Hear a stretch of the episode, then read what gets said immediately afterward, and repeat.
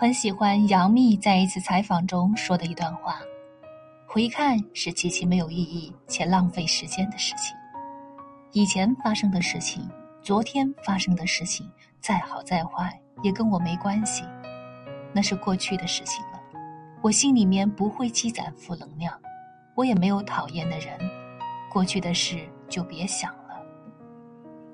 成长大概就是彻底斩断自己的不甘心以及后悔。”不再纠结那些已经发生的、无法改变的破事，永远活在当下，把时间和精力专注于自己的目标上。